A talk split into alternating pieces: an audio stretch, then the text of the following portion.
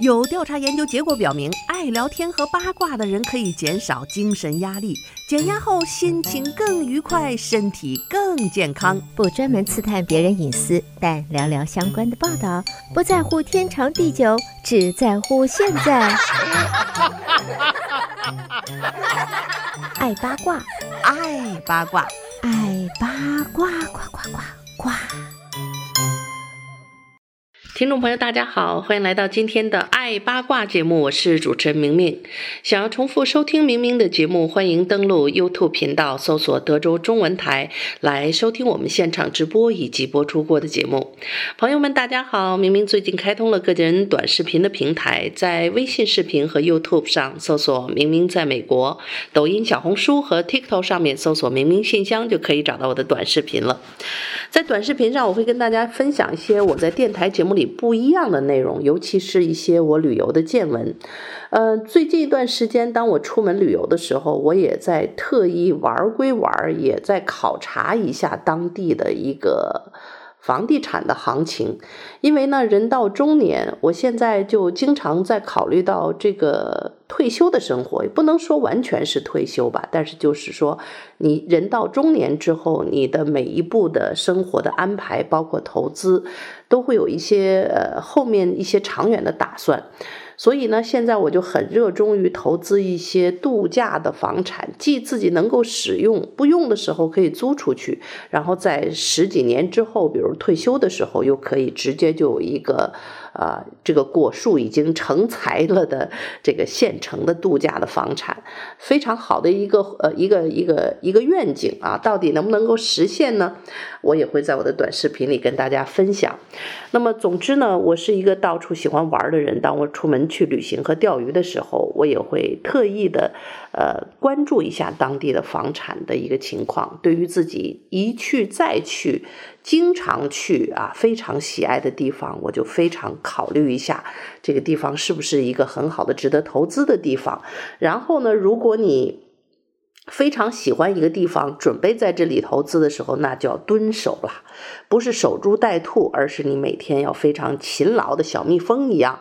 经常上网去看着啊，等着这个好的机会。这个好的机会呢，就会突然蹦出来。比如说，突然出现一个一个呃，在你想要买的那个区域的一个一个房地产，可能就价格低于市面的价格，各种各样的原因吧。有的时候是卖主着急用钱，有的是投资公司啊清理一些自己自有的资产，还有一些银行 in close 的。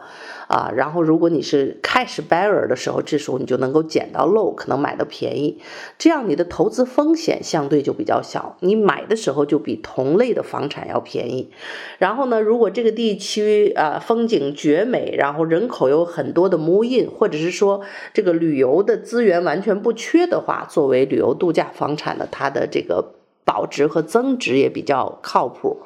啊，另外你还需要考虑的就是当地的这个税收啊，房地产税啊，HOA 费啊，都要考虑进去，一个综合养房的成本要考虑的。说了这些呢，就是说跟大家不得不提到，现在在美国的这个一些政治的因素导致美国的华人在买卖房地产方面呢，这个有各种各样的一个新的声音。大家熟悉的由德州牵头的 SB 幺四七。的这个法案啊，就是经过华人的一阵的抗议，最终呢，阵阵的修改，然后还是最终通过了。比如说，啊呃，这个大部分自住的房屋是可以买的，但是呢，呃，这个什么农业用地啊，什么什么这个军事目标附近呐、然后对于这个签证的类型也是有限制。那么原则上，美国绿卡和这个已经规划的公民是可以买的，这是德州暂时的状况，但是我们不得不放眼看去，由德德州和佛罗里达州牵头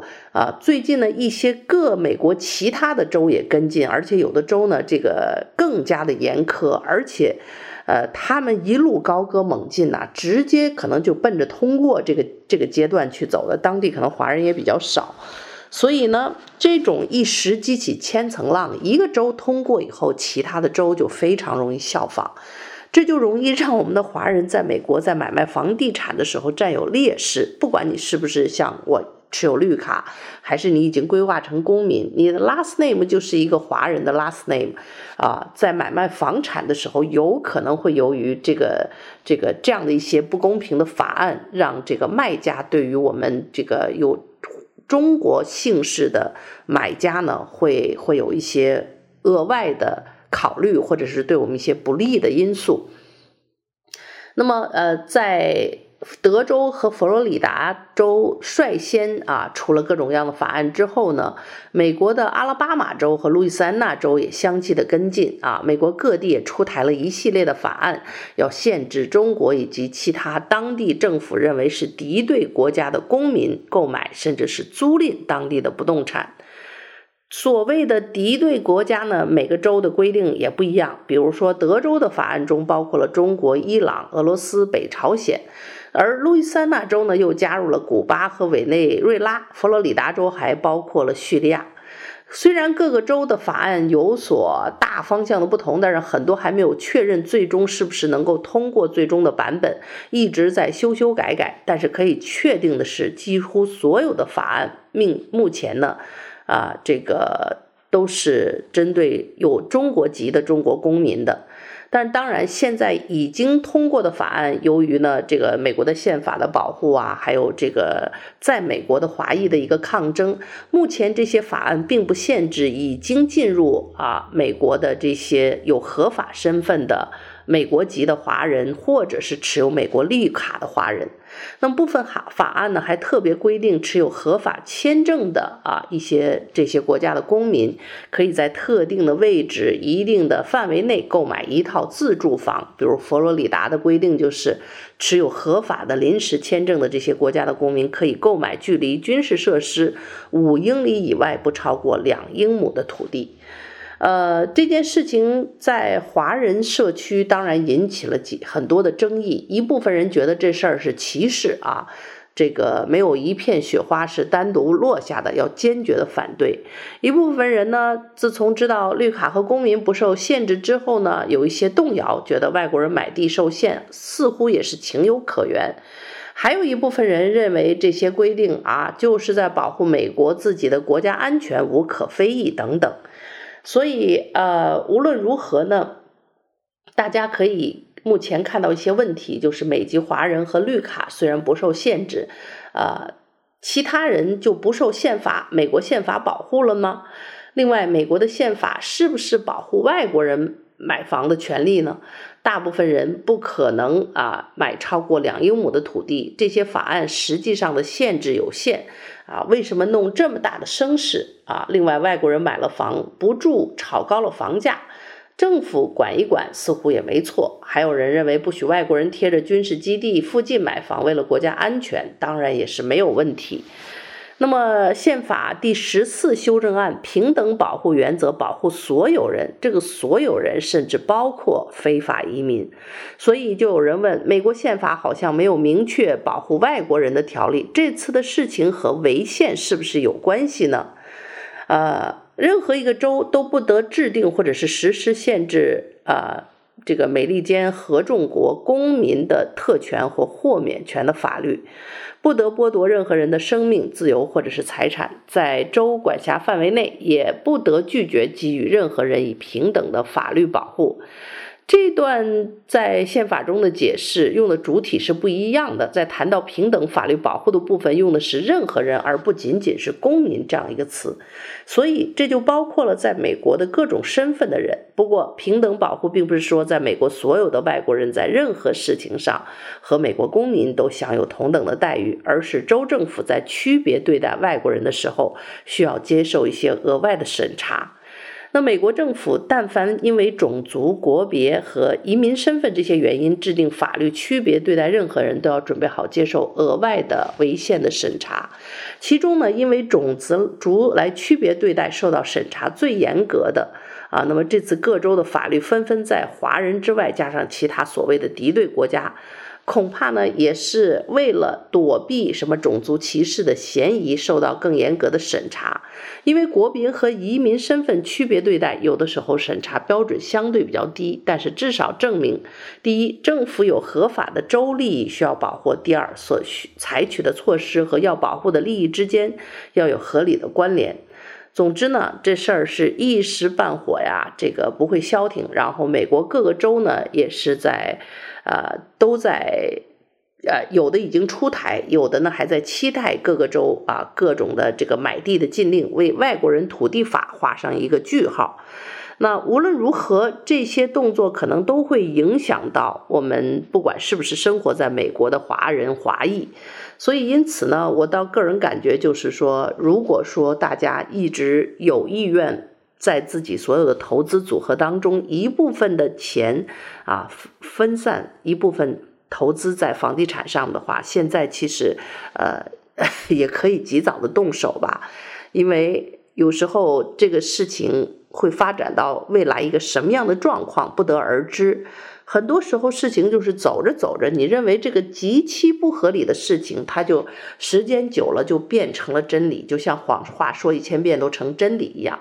再不合理，再抗争的，最终啊，它通过了，它也就变成法律了。比如说美国这个禁止堕胎这个法律，你你一开始也认为这这简直是匪夷所思，这不大可能会通过。可是这个事情不但通过了，而且现在已经在开始执行，所以。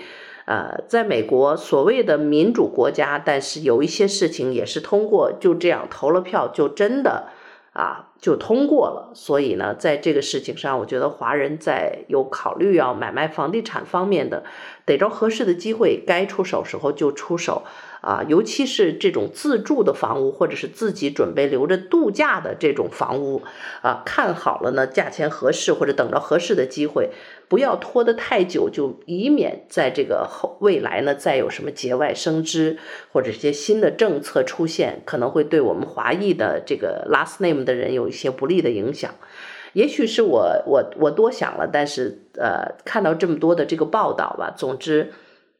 你会觉得，当这个两个大国之间关系不是那么友好的时候，我们这些在美国的华裔啊，真的是非常的受影响啊，影响到什么程度，发生到各个州到一个到底一个什么样的结果，呃，谁都不知道啊。有一些匪夷所思的事情，认为不大完全不大可能会发生的啊，有一些事情也就非常不靠谱的发生了。所以现在我们就是。锻炼了，练就一个强大的内心。不管发生什么样的事情，我们都兵来将挡，水来土掩。那不得不说啊，这个好好的享受我们活着的每一天，真的。呃，上个周末母亲节，同时也参加了我们媒体人世界名人网的总编王福生先生的葬礼啊，我也非常的呃难过。我们众多的这些媒体人，大家共事和工作，一同工作了这么多年，经常是在。各种采采访活动的场合去遇见彼此，一个 为社区奉献的这么一个媒体人啊，辛辛苦苦挣了非常少的钱，只有在五十九岁这么年轻的年龄就突然啊，由于这个突发疾病离开了人世啊。据说呢是他血压比较高啊，血压比较高，然后没有控制好的话又比较劳累。就容易发生这个心脑血管疾病啊，造成这种突然的死亡。所以就是在我们珍惜有限的生命的时候，尤其人到中年的时候，啊，是时候安排好自己的生活，考虑好自己想要过什么样的生活，因为你永远都不知道留给我们的时间还有多少。在我们今天能够抓住幸福的小尾巴，在我们身体还健康的时候。啊，你那些没有实现的愿望和梦想，想去的地方，想过的生活方式，想想看，是不是有什么样方法，我们现在就可以实现呢？不要总想着啊，等我退休了，我好好享受；不要总想着啊，等我什么什么时候，我再搞一个度假屋。我现在就开始身体力行的去享受每一天的生活，啊、呃，不，这个度假屋能用的就用啊。用不上的时间，想办法考虑短租，把它租出去啊，甚至很有可能还变成一个很好的一个投资，因为短期的租赁啊，只要你服务做得好，旁边有人打理房间，这种事情做好了的话，你基本上这个在好的旅游景区，或者说你买进的价格比较好的情况下，它的租金的收入是你长租的两倍左右，所以如果做得好的话，是一个是一个不错的一个一个选择。啊，那何乐而不为呢？所以我现在是身体力行的出门旅行，旅行的时候拍视频跟大家分享各地的旅行的一些见闻和经验。同时呢，对我喜欢的地方，我也是毫不手软的，现在到各处看这个旅游度假的房产啊，去为自己的退休生活和现在的生活去做这方面的准备。那么在以后的节目里呢，大家可能也会听到很多我聊到我旅行的一些见闻啊。然后当地的一些度假屋的一些情况呀，啊，那么呃非常愿意和大家分享这些我的一些经验和教训，也希望大家有什么样的想法啊，有什么样的退休的愿景啊，也在我的短视频下面和我进行交流。好，听众朋友，您正在收听到的是德州中文台的爱八卦节目，让我们稍事休息片刻，欢迎继续收听今天的爱八卦节目。好，听众朋友，欢迎继续收听德州中文台的《爱八卦》节目，我是主持人明明。上半段跟大家分享了一下美国的这个各个州冒出来的各种限制中国人在美国买卖房地产的一些呃各种的提案吧。呃，有一些陆续的通过啊，每一个州呢，这个具体的条款有所不同，但是基本上都针对这几个国家，包括中国。那么，对于在美国的已经更换了美国籍的啊华裔，以及呢持有绿卡的华人啊，影响不是太大，目前为止。但是呢，不得不说，这样的一股风气的出现啊，对于这。对于华裔的这种不友好啊，确实是我个人是感觉对生活在美国的华裔没有什么好处啊。如果中美关系比较好的话呢，真的是大家都过得会比较开心，尤其是美国在生活在美国的华人。那么人一生就这么短短的几十年，对于我们人已经到了中年的人来说呢，就可能剩下的日子更是呃。就是不能说屈指可数，但是也可以可以预见啊，从从现在这个年龄就开始陆续有人，你看参加葬礼了，真是很让人悲哀的一件事情。其实，在过去的三年疫情，我们都知道全世界死亡了很多很多的人，包括美国也是如此。那么，在过去的几年里，美国的死亡人数猛增，人口呢，从二零一八年。啊，到二零二一年仅仅增长了百分之一点四，但是死亡人数呢却增长了百分之二十二，这是一百年来死亡率的一个最大的增幅。那么预期寿命从二零一九年的七十八点八岁啊，美国现在下降到了二零二一年的七十六点一岁，扭转了几十年来长寿方面的稳步进展啊！大家这么好的一个医疗的措施。啊，大家寿命平均是越来越长，过去的三年瞬间就收走了很多的人，把大家平均的这个寿命年龄就下拉到了七十六点一岁呀。所以你想想，四五六十岁的人，如果平均寿命七十六岁，你你算得出来我们还有多少年？那么最近这过去几年的这个美国人的十大主要的死亡原因呢，排在第十名的是帕金森症。从二零一八到二零二一年的死亡变化，每十万名美国人死亡人数增加一点七一点三人。那么二零二一年的死亡率，每十万美国人中有十一点六人死亡在帕金森病上。这是一种慢性的进行性的运动障碍，虽然本身呢这个病得了不会马上就致命，但是它会增加过早死亡的可能性，尤其是吸入性的肺炎。那么帕金森病的死亡率在过去几年是逐步的上升，从一八年的这个每十万人死亡十点三人，到二零二一年的每十万人死亡十三点五人啊，持续的在增加。那么虽然更多的帕金森病的病例可能发生在人口老龄化当中，但是按年龄的调整，这个病的死亡率仍然是显著上升。呃，原因并不清楚，一些超额死亡可能是由于过去三年本身啊、新冠疫情造成的医疗保健服务中断等等这样的原因。因为大家都知道，疫情的那几年，医院的爆满呐、缺护士、缺医生，所以这些退行性的疾病、这些慢性疾病，包括帕金森病的这个医治，恐怕就不会像以往非疫情的时候能够那么得到充分的救治啊，那么及时。那么第十名是帕金森症，死亡第九名的主要原因居然是跌倒。二零一八年到二一年的死亡率的变化，每十万名美国人人数增加两点一人。二零二一年的死亡啊率呢，每十万美国人中有十三点五人的死亡是由于跌倒这个原因造成的。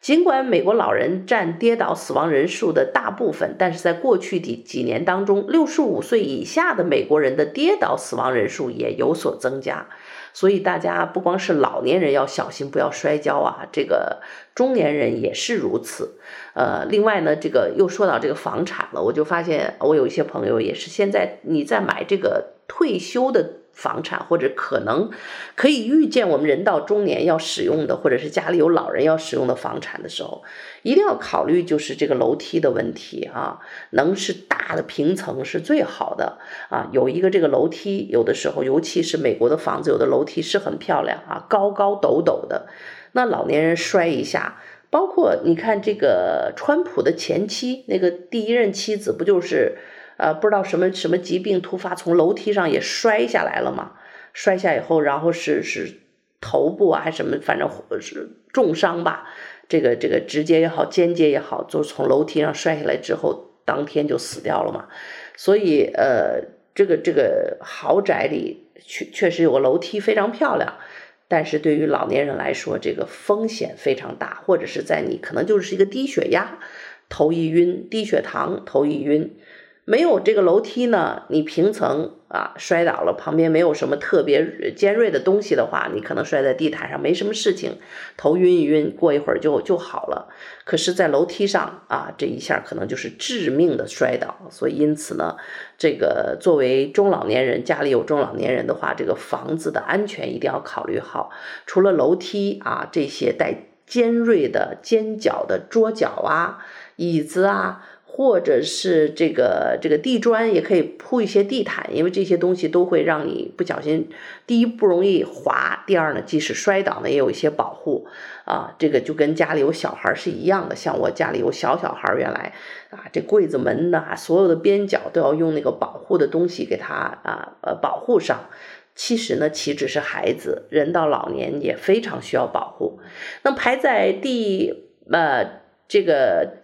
第十的是帕金森症，第九的是跌倒，第八是凶杀案。这个大家都知道了。哎呀，现在凶杀案的这个比例也在提高。一八年到二一年的凶杀案的死亡率，每十万名美国人死亡人数增加二两个人。那么虽然啊、呃，在大流行期间，伴随着抢劫和盗窃这些犯罪的减少，但是城市和农村地区的凶杀率都急剧上升，因为整个的这个疫情期间。大家的这个心情都不太好，所以这种仇杀也好，冲动杀人也好，都是比以往要高。